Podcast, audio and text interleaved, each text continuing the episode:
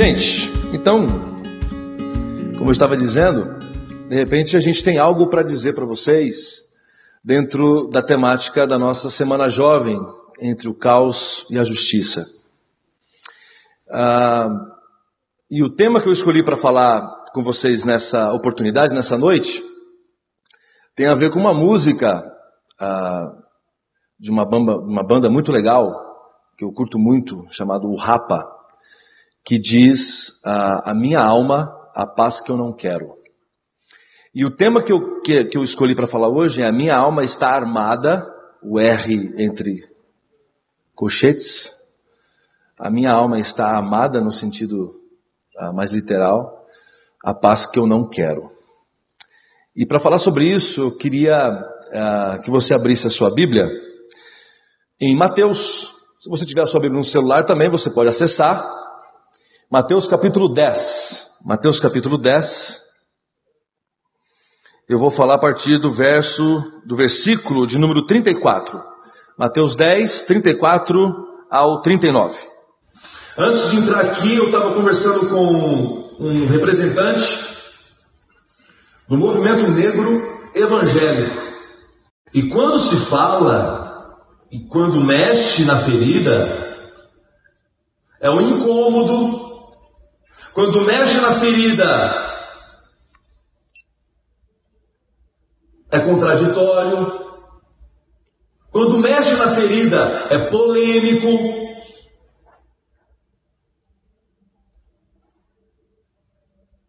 Porque passa em vós não é paz, é medo.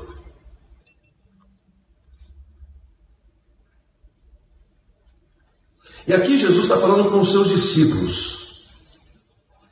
Jesus está falando com os seus doze discípulos e ele está passando algumas instruções antes deles saírem, deles anunciarem o reino, e Jesus está dizendo para eles: Isso aqui é para quem quer seguir Jesus.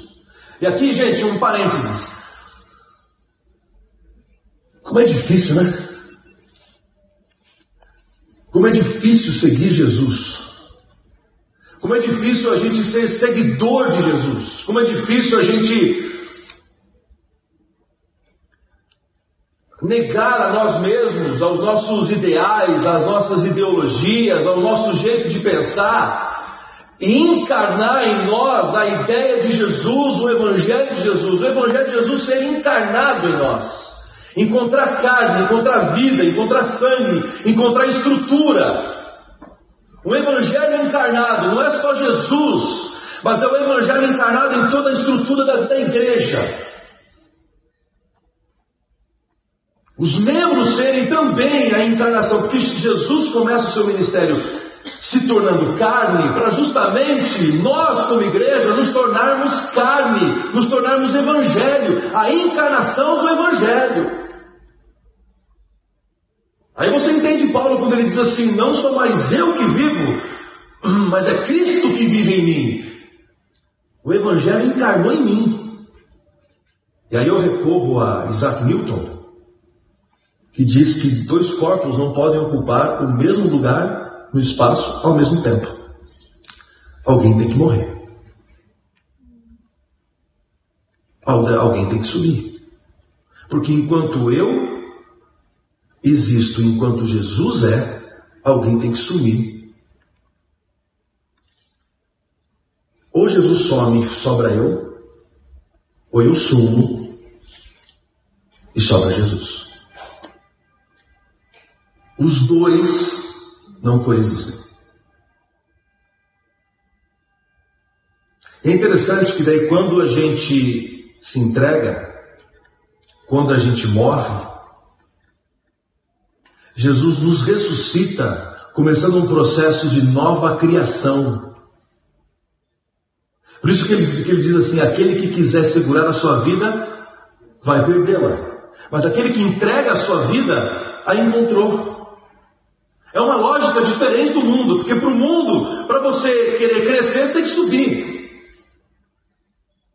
Para você ser o maioral, você tem que vencer. E na lógica do reino, se você quiser vencer, você tem que perder. Se você quer viver, você tem que morrer. Se você quiser subir, você tem que descer.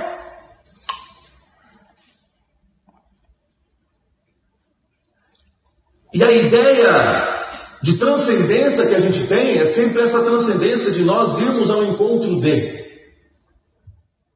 A transcendência é sempre o outro transcendente a nós e a gente não tem como ir a ele. Só que a transcendência bíblica não tem a ver com a gente ir até ele, mas tem a ver com ele vir até nós. Ele veio ao mundo, ele nasceu no nosso mundo. A Nova Jerusalém, gente, desce, ela não sobe. Já repararam nisso? Que no Apocalipse, a ideia de transcendência ainda é permanente, inclusive na restauração da criação. A Nova Jerusalém desce. E muitas vezes o que o pessoal fala? A gente tem que subir, crescer.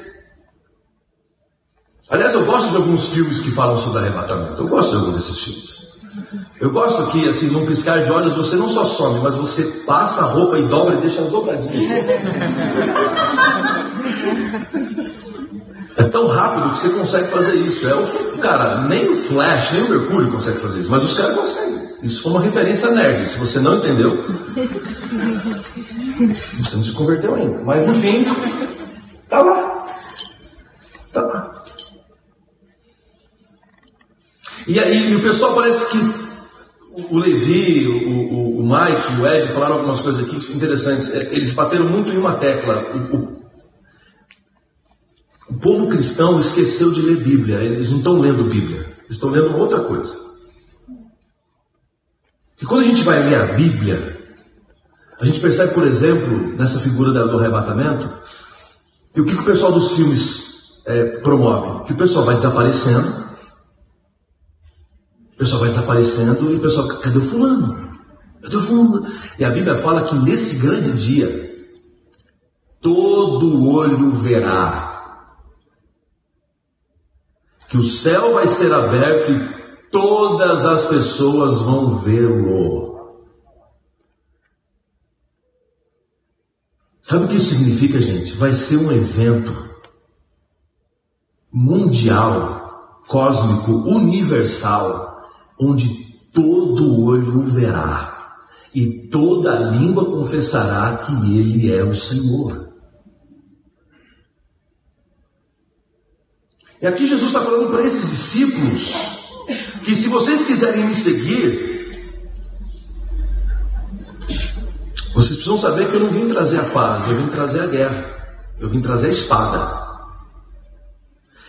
Eu quero dizer o que, que ele quis dizer com trazer a espada. Talvez a gente pode começar com o que ele não quis dizer, para a gente chegar no que ele quis dizer. O que ele não quis dizer é que ele não está dizendo que ele está estabelecendo uma religião bélica. Uma religião que se propõe a pegar em armas. Uma religião armada. Uma religião que usa da violência para colocar ou para sobrepor as outras. Em outro momento a gente vai ler na nossa Bíblia o que? Que não é por força nem por violência, mas é pelo meu espírito, diz o Senhor. Então Jesus não está dizendo aqui, quando ele diz trazendo a espada, ele não está falando de uma religião bélica, de uma religião violenta. Ele também não está falando que deveríamos nos armar e lutar contra o mundo. O mundo é o nosso inimigo. Eu lembro muito da década de 90, eu era adolescente na, na década de 90, e tinha muito dessa coisa da batalha espiritual, essa, essa, essa mensagem era muito forte da batalha espiritual. A Neuza Etioca estava no auge da, da, da, da, coisa toda. E de vez em quando rolavam seminários assim, bem bacanas, da, da, da, não dela, mas de outros, Missão Shekinah, tinha uma, tinha uma pancada de, de, gente que falava sobre isso e tal. E eu participei de um, que eu agora não lembro se foi, que ela falava assim, agora pega a sua espada. Mano, na minha cabeça, e na época, Eu assistia Cavaleiros do Zodíaco. É um clássico. E aí, eu, eu, eu, eu, na minha cabeça, eu ficava pensando assim, cara, eu, eu, eu vou despertar o sétimo sentido aqui. Eu vou. O cosmo, alguma coisa, não sei. Eu, eu, alguma coisa. Uma coisa, não, é, é, é, mano, cabelo de nerd é o seguinte, mistura Cavaleiros com Street Fighter e assim a gente se entende. Daí você, eu pego aqui a espada, tal, ouro de Tandera, aí você consegue ma matar o Satanás. Eu, eu, eu, eu, gostava desse negócio de, de guerrear com, com, com, o diabo assim, porque falava, mano, se eu, eu porque eu brigava na escola também. Né? Aí, bom, vou deixar de brigar na escola para brigar com o Satanás. E aí, cara, só que Satanás, muitas vezes, para a gente, ele deixou de ser algo a ser combatido mesmo, com armas espirituais, com oração, com jejum, com vida cristã piedosa. E agora nós elegemos inimigos carnais e colocamos esses inimigos carnais na posição de Satanás. E é o que eu estou dizendo política, eu estou falando de orientação sexual, eu estou falando de uma pancada de coisa aqui. Que você pega essas pessoas e dizem, são do Satanás, são do inferno, e você começa a batalhar com eles como se eles fossem o próprio diabo. Não é essa espada que Jesus está falando aqui.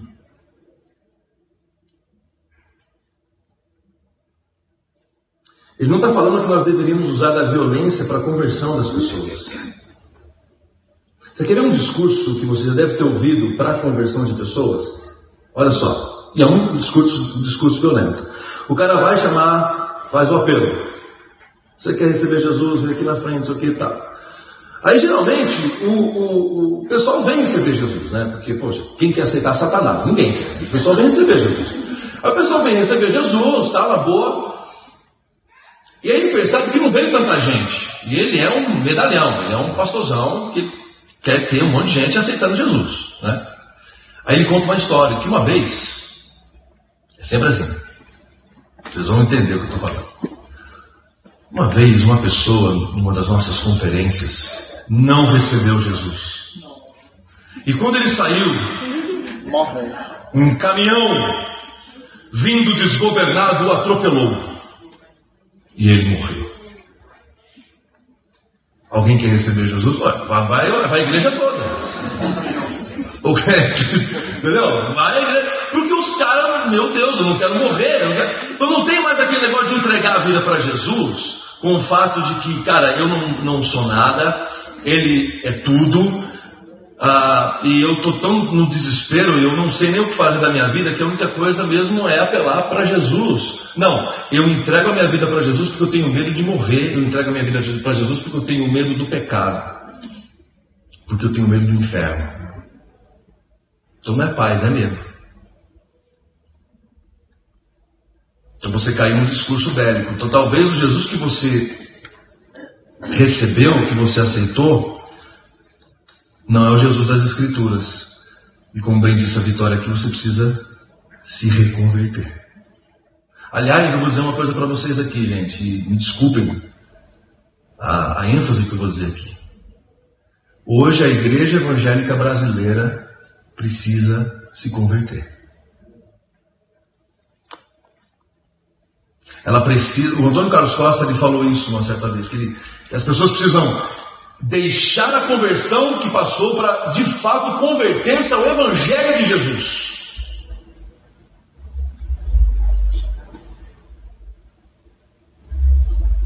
Porque Jesus não veio trazer a paz, ele não, ele não fez eu sentar na poltrona no dia de domingo.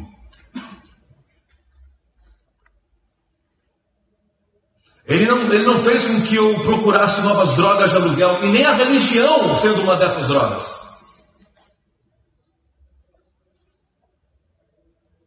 Uma das coisas mais incríveis que eu estou vendo nos nossos dias são pessoas anestesiadas. Nós estamos vivendo um apocalipse igual The Walking Dead, que é possível. Está acontecendo, inclusive, dentro das nossas igrejas. Zumbis gospel. Eles não fazem, eles não fazem. Eles dão aleluia. Eles dão glória. Eles aplaudem a violência. Eles aplaudem quem discursa violência. Eles aplaudem. Bom, deixa eu.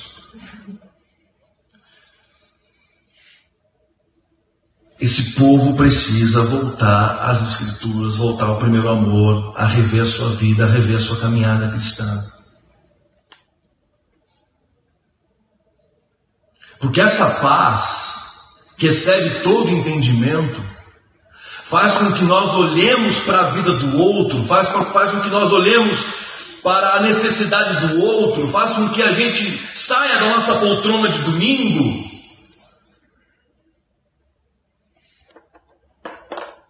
E veja que o mundo não gira em torno do nosso umbigo. Muito pelo contrário. A dor do outro é a minha. A necessidade do outro é a minha. A miséria do coração do outro é a minha, por isso misericórdia. Por isso que Jesus falou que bem-aventurados os misericordiosos, porque eles alcançarão misericórdia. Aqueles que põem a miséria do seu coração entendem a miséria do coração do outro na sua própria, no seu próprio coração. Traz para si a dor do outro. Não para, não para carregá-la, mas para ser um vetor, um filtro de cura. Um filtro de conversão Hoje em dia, o que a gente encontra nos discursos das nossas comunidades é muitas vezes assim: irmãos, é, vocês, vocês podem me ajudar? Eu estou passando por uma necessidade. Você está passando por isso sim, você não, viu a, você não viu a minha. É uma disputa de sofrimento.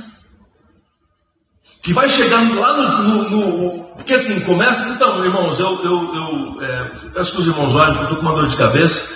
Ah, eu quero. Eu, irmão, ora, assim, é, eu estou com um tumor na cabeça. O outro, não, não, não, eu fiz uma cirurgia, eu estou com metade do cérebro arrancada. O outro, oh, gente, eu estou aqui, não sei porquê, porque arrancaram meu cérebro, eu, eu, eu não sei porque eu estou aqui. E vai piorando até que chega uma parte que o pessoal fala assim, sabe o Joseph Klimer? a vida é uma caixinha de surpresas. Que a vida é uma caixinha de surpresas. É assim, parece que o cara é, tipo um crente de Joseph Klimer, que vai chegando, não sei o que e tal, e por Deus, esse é Joseph Klimber. O Joseph Klimber não tem lugar para luto, não tem lugar para dor, não tem lugar para desabafo, não tem lugar para o lamento. O salmo de lamento não tem vez para Joseph Klimber. Porque ele tem que ser um cara vitorioso, ele tem que ser um cara que supera as dificuldades da vida o tempo todo. Que inferno é esse? E esse é justamente o discurso da maioria dos nossos púlpitos, graças a Deus pelos púlpitos sérios, por pastores que estudam e esmeram nas escrituras sagradas, mas na grande maioria é esse discurso vitorioso, é esse discurso da vitória em detrimento da derrota do outro. É, é, é, é, um sabor de mel. Porque você vai ver você vai ver a minha vitória.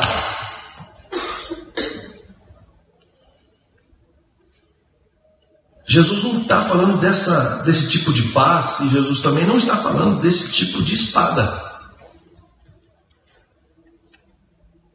A espada que Jesus está trazendo não é aquela que fere o mundo, mas é justamente aquela pela qual seus seguidores serão feridos.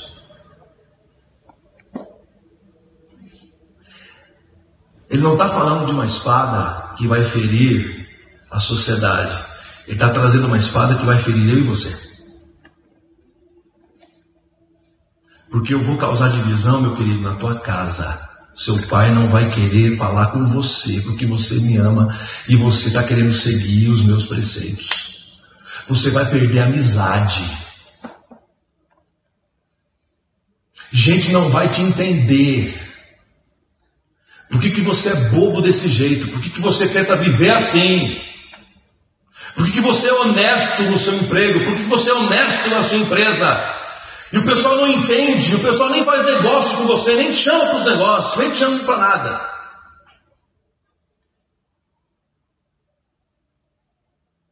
Então Jesus não está falando de uma espada que vai ferir o mundo, Jesus está falando de uma espada que vai ferir os seus próprios seguidores.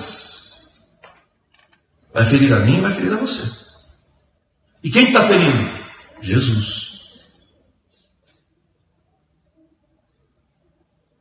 Você pode pensar que Jesus também fere? Segui-lo é um sofrimento. Não para o mundo, para cada um de nós. Porque a coisa mais fácil do mundo, e aí vem o nosso conceito de paz, que o nosso conceito de paz é um conceito de tranquilidade, de ausência de luta, de ausência de angústia. Você muitas vezes está angustiado, você muitas vezes. Eu estou falando de cátedra, quando vem falar de angústia, de pânico, de um monte de coisa, eu estou falando de cátedra. Você pensa que para tirar tudo isso precisa haver uma ausência de conflito, uma ausência de angústia. E Jesus não está propondo isso. Jesus está propondo justamente uma paz que vem no meio do conflito, da angústia, da dor e do pânico. No meio da dúvida. No meio do caos. Uma paz que sim excede todo entendimento. Jesus não está propondo uma paz que precisa do sofrimento do outro para trazer uma paz para você. Ah, Deus vai pesar? Não, viu? Eu vou orar para Deus fazer justiça. Ele já fez, tá? Você não está pedindo justiça, está pedindo vingança. Quando você fala assim, eu vou orar para Deus pesar a mão, viu, pastor? Você não está pedindo para Deus pesar a mão, não. Você está pedindo para Deus é ferrar mesmo o cara. É que daí você é evangélico. Então você tem termos evangélicos para usar. Assim. No fundo, no fundo, está querendo dizer o seguinte: Ó, oh, pastor, eu estou orando aqui para Deus ferrar o cara lá, hein? Queima ele, Senhor. Não entende negócio? Queima ele, Jesus, com teu fogo santo. Aí você ainda até põe um negócio meio, né, meio piedoso, né? Deus usa o teu cajado, a tua vara. Só que Deus, aí Jesus vira para você e fala assim: a minha vara é para você, não é para ele. A gente precisa cuidar da gente primeiro aqui para depois ir para lá. Então, que paz é essa que Jesus está falando aqui? Ele está falando de uma paz que é gerada não pela ausência de conflito, mas ela é gerada por causa do conflito. Porque uma paz gerada pelo não engajamento ao sofrimento alheio, isso não é paz, isso é anestesia. Isso é droga. O nome disso é vibe. O nome disso é psicodelia. É LSD. Em que você toma da droga e aquela, e, aquela, e aquela dose é tão forte que te anestesia, que te joga para o chão, que te joga, aliás, te joga para o chão, te joga para o alto, te joga para os lados, você não sabe o que, que você está fazendo, mas você está bem, você está na vibe, você está na batida. Aí quando a dose acaba, a realidade bate de novo, os problemas voltam todos e você precisa de uma nova dose. A religião também é uma droga. Quando você não se compromete numa comunidade local, quando você vai buscar em outras comunidades várias coisas desse tipo, de manifestação, de disso, daquilo outro, você não é um cristão, você é um drogado. Está buscando coisas para simplesmente fazer você fugir de encarar as suas crises que Jesus está pronto para tratar e para cuidar e para abraçar. E como diz o Levi, para fazer dançar.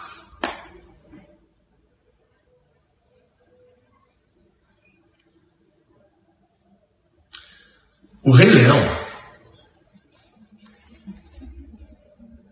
Quem assistiu o Rei? Levanta a mão aqui.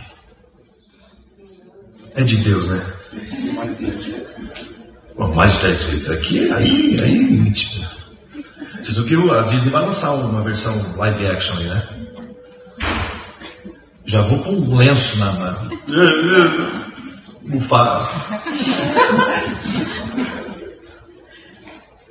Tem uma hora aquele filhotinho, né? Azul lá falando com ele, os azul tucano, né? O PSDB. Aí o pessoal falando lá os negócios com ele lá. Aí ele vira pro, ele vira lá pros olhos azuis e fala assim: Ha! Eu rio na cara do perigo. Lembra dele? eu rio na cara do perigo. Logo em seguida os caras caem no meio das hienas. Eu não vi muita risada naquela cena. Porque a gente criou uma imagem de um Deus que nos transforma em deuses, que nos transforma em super-heróis, que nos transforma em super-homens, em mulheres maravilhas, e etc, etc, etc. E que não. Se você sair daqui e tomar um tiro, você vai morrer. Vai bater no peito. Deus botou um anjo aqui isso pode acontecer, não estou dizendo que não acontece. Aconteceu inclusive com o pastor da Assembleia de Deus lá em Presente Prudente. Hoje já é falecido, o, seu, o, o pastor Adolfo Padilha. Depois do episódio que aconteceu com ele, ele foi, ele foi chamado na cidade de Testa de Ferro. O assaltante atirou nele, a, a bala ricocheteou na testa dele e foi para o teto. Ele correu o Brasil contando esse testemunho. Eu fui na casa dele, estava lá o tiro, lá em cima. Assim, pronto, é possível, né? Não, e marquei na testa, enfim, uma história sensacional. Mas vai eu querer, né? Aconteceu com o Padilha? Vai. Só deu crise aí. Tem um corpo estendido no chão. A pessoa de Jesus é uma pessoa que é motivo de polêmica, de divergência, de controvérsia. Por uma única razão, ele é o Filho de Deus. Ele é o Deus encarnado. E Filho de Deus a gente adora. A gente serve. A gente se prostra. A gente se entrega. Cris, mas eu tenho confusão com uma série de coisas aqui comigo. Essas confusões são elementos para a sua adoração. Tem gente que acha que adoração é uma coisa muito complicada de se fazer. Eu falei que no começo tem muita gente que não se diverte adorando e não adora se divertindo, e é tão simples isso.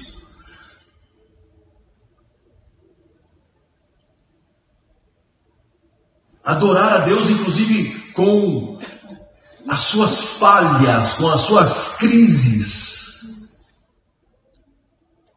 Um pai com um filho endemoniado diz para o Senhor, o Senhor Jesus vira para ele e fala assim: Você crê que eu posso mudar essa, essa cena? O pai diz: Eu creio. E aí ele emenda: Me ajuda na minha falta de fé. Só que a gente continua com o discurso bélico, a gente continua com o discurso violento, a gente continua com o discurso de inimigos, os perdidos, os salvos, os demônios e os anjos. Tem um povo que, que, que fazia isso e chamavam-se fariseus, que se chamavam de justos, que se chamavam de aqueles que enxergavam, aqueles que viam. E Jesus os chamou de sepulcros caiados, raças de víboras. Gente que não entra no reino de Deus e está impedindo gente de entrar no reino de Deus por causa deles. Talvez seja você essa pessoa, talvez eu seja essa pessoa. E hoje eu quero fazer, dizer para você que o Espírito Santo de Deus quer converter você, quer transformar a sua vida, quer você experimentar uma paz que te joga para o chão da vida, que por mais sofrimentos que isso possa causar em você, você está em paz. Em Atos dos Apóstolos, logo quando acontece o martírio do Estevão, Lucas ele registra um episódio interessante. Ele registra assim: e a igreja estava em paz. Eu olhei aquilo e falei assim: o Lucas não entendeu o que ele escreveu até agora. Porque perseguição, opressão, sangue correndo nas ruas, assassinato, e ele me fala que a igreja está em paz. Sabe por que a igreja estava em paz? Porque quando a gente entende quem a gente é e o que a gente precisa fazer, a gente está em paz. Quando a gente redescobre a nossa vocação, quando a gente redescobre quem a gente é, a nossa identidade em Jesus, não são as tempestades, não são as dificuldades, não são as crises, não são absolutamente nenhuma a, a depressão ou pânico que define quem você é.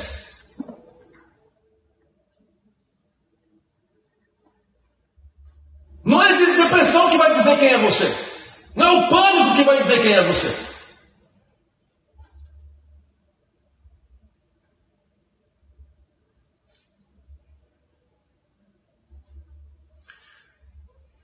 Interessante que Jesus ele se chama de o príncipe da paz, né? Príncipe da paz. Ele é o príncipe daqueles que são de paz. Você entendeu, hein?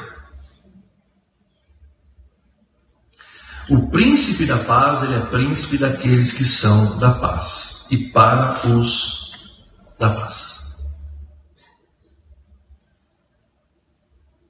Para aqueles que querem morte, para aqueles que querem sangue, para aqueles que querem violência, para aqueles que querem vingança,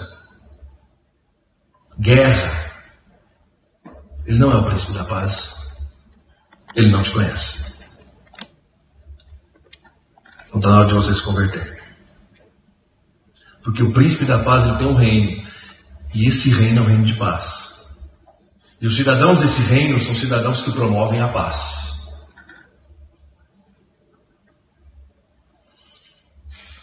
Alguns meses atrás, eu fui violentamente atacado nas redes sociais por três, três evangélicos. Três evangélicos. Que agora não sei, assim, de duas igrejas evangélicas aqui de, de Curitiba. Os seguintes dizeres: Eu sei onde você mora. Eu sei que você tem filhos gêmeos. Eu sei qual é a tua igreja. Fique esperto.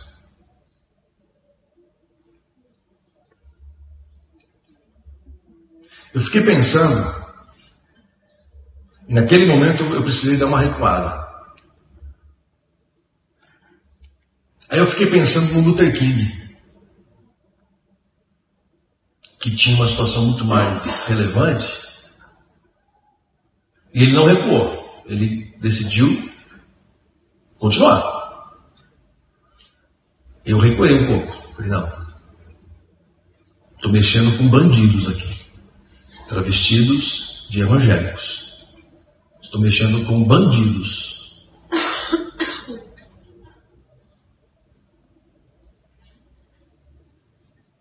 Só porque eu disse que houve, um, houve uma quarta-feira aqui na, na nossa cidade em que dois candidatos à presidência da República estiveram aqui no mesmo dia, numa quarta-feira. E a crítica era que um estava fazendo campanha. Não, o outro não. Outro não. Ele era tão bonzinho, tão bonitinho. Eu falei, o pau que bate em Chico tem que bater em Francisco. Só falei isso. E aí os seguidores desse outro bonzinho, tão elegante, um senhor tão elegante, tão Salvador, Salvador, né, assim, tão mito e tudo mais, ah, ameaçaram a mim e a minha família. A minha e a minha família.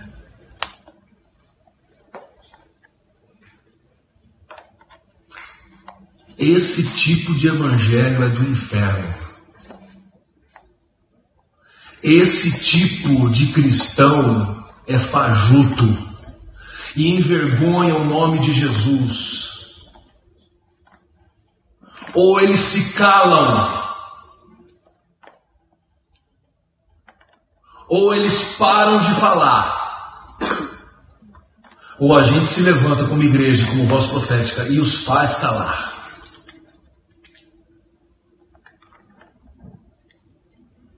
Não com um discurso bélico, mas com um discurso de volta para casa. Arrependam-se. Porque essa era a tônica dos profetas. Arrependam-se e voltem ao Evangelho. Arrependam-se e se convertam ao Senhor. Arrependam-se. Então a paz que eu não quero, eu não quero uma paz que me faz deitar eternamente em berço esplêndido. Enquanto o país está ruindo, enquanto amigos meus do meu lado estão sofrendo agressões, violência, assassinato, suicídio, racismo, preconceito, bullying, injustiça. Essa paz eu não quero.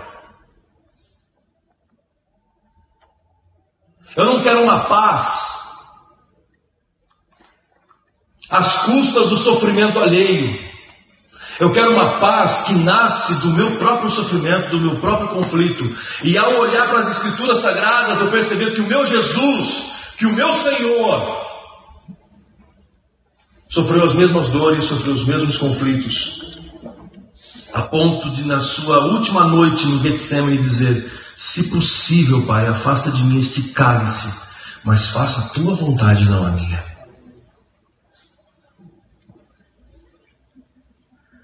Eu não quero uma paz que me, me, anestesie e me diga que a minha religião, que o meu jeito de adorar a Deus é o único e suficiente. Eu não quero uma religião que me jogue para o chão, babando,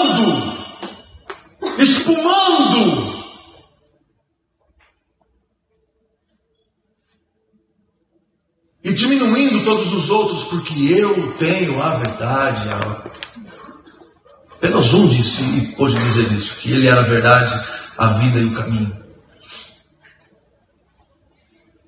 Eu não quero uma paz que me deixe cego, coxo, para a necessidade do outro, para a fome do outro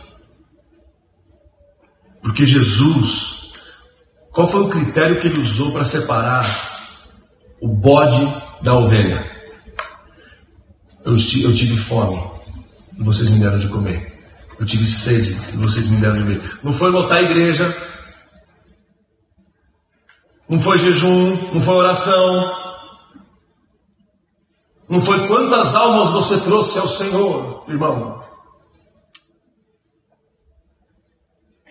Ninguém quer caçar fantasma, ninguém que vai ficar, ficar caçando alma. A gente prega a salvação para a vida. Nós pregamos o Evangelho todo para o homem todo. Porque a redenção encontra a sua existência e a sua função não só no fato de o coração da pessoa ser transformado, mas as relações dessas pessoas são transformadas. Ele trata bem o empregado e trata bem o empregador com justiça, paga em dia, paga justo, trata bem o pai, trata bem a mãe, trata bem o filho, trata bem a esposa, trata bem o esposo.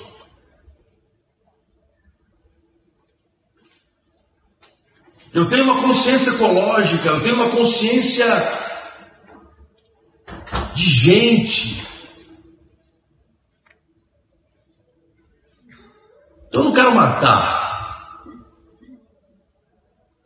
Eu quero entender. Eu não quero, eu não quero escorraçar. Eu não quero jogar lá fora e ele que se vire, ele que se converta, ele que se arrependa. Não! Venha. Todos vocês que estão cansados e sobrecarregados, eu vos aliviarei, diz o Senhor Jesus. Seguidor de Jesus, traz para junto, não espalha. O bélico espalha. Eu quero encerrar essa meditação de hoje, essa palavra de hoje, encerrar essa semana jovem, dizendo que o motivo pelo qual esse tema nasceu no meu coração foi porque nós, como discípulos e discípulas de Jesus, nós precisamos sair do caos e sermos praticantes da justiça, sermos baluartes da justiça, sermos a voz da justiça Sermos a voz de quem não tem voz. Sermos a vez de quem não tem vez. Levar o Evangelho todo para o homem todo. Fazer com que a igreja de Jesus de Nazaré volte a ser igreja de Jesus de Nazaré e não um boteco. E não um supermercado. E não um shopping center. Mas volte a ser igreja do Senhor Jesus de Nazaré. Volte a ser sal, volte a ser luz.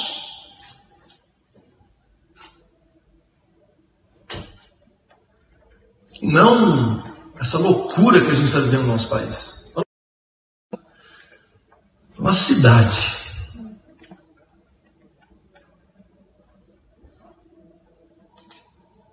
Gente confundindo Bíblia com ideologia. E gente confundindo ideologia com Bíblia. Querendo fazer teologia a partir da ideologia. Teologia se faz a partir da Bíblia. Eu costumo dizer o seguinte: que todas as ideologias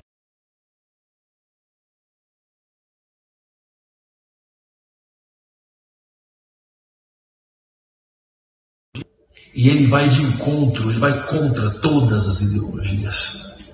O Evangelho é a terceira via, ele não é esquerda, ele não é direita, ele é a terceira via. E essa terceira via ofende esquerda, direita, centro, coxinha, mortadela, pastelão, pizza de calabresa, tudo ofende, vai ofendendo geral. Mas essa ofensa é para despertar. Essa, essa palavra dura é para dizer e trazer a luz, trazer a baila o fracasso de todas elas e a vitória do nosso Rei. Todas elas fracassaram e vão continuar fracassando. E os discípulos de Jesus não se inclinam a nenhuma delas. Porque César vai cair. Roma vai cair. Temer cai, Bolsonaro cai, Lula cai. Vai, vai, vai, vai pro chão. Ciro Gomes vai pro chão, Marina Silva vai pro chão. E o rei continua em pé. E os seus discípulos com ele. Machucados, sangrando, cansados, ofegantes, roucos, loucos, mas em pé. Porque nós não nos dobramos a César. Nós não nos dobramos a paz oferecida de César.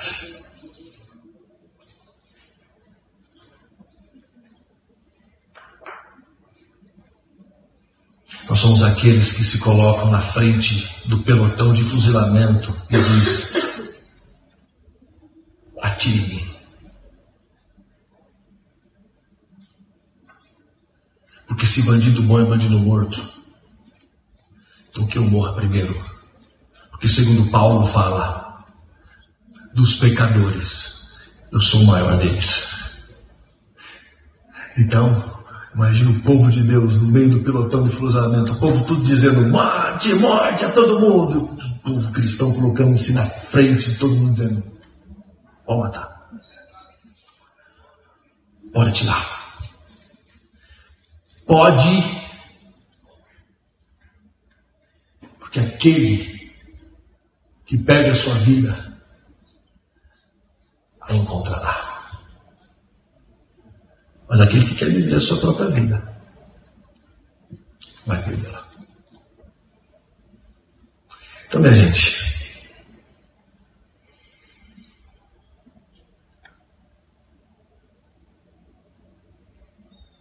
A minha alma está amada e apontada para a cara do sossego.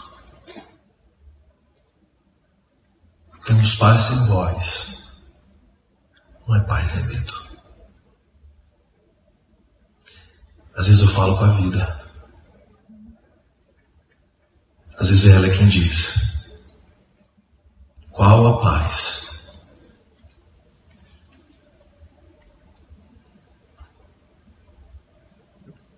Que eu não quero para tentar ser feliz. As grades do condomínio são para trazer proteção.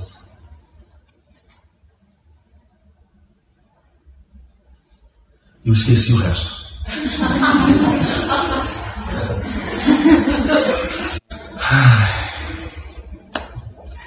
que a paz te incomode.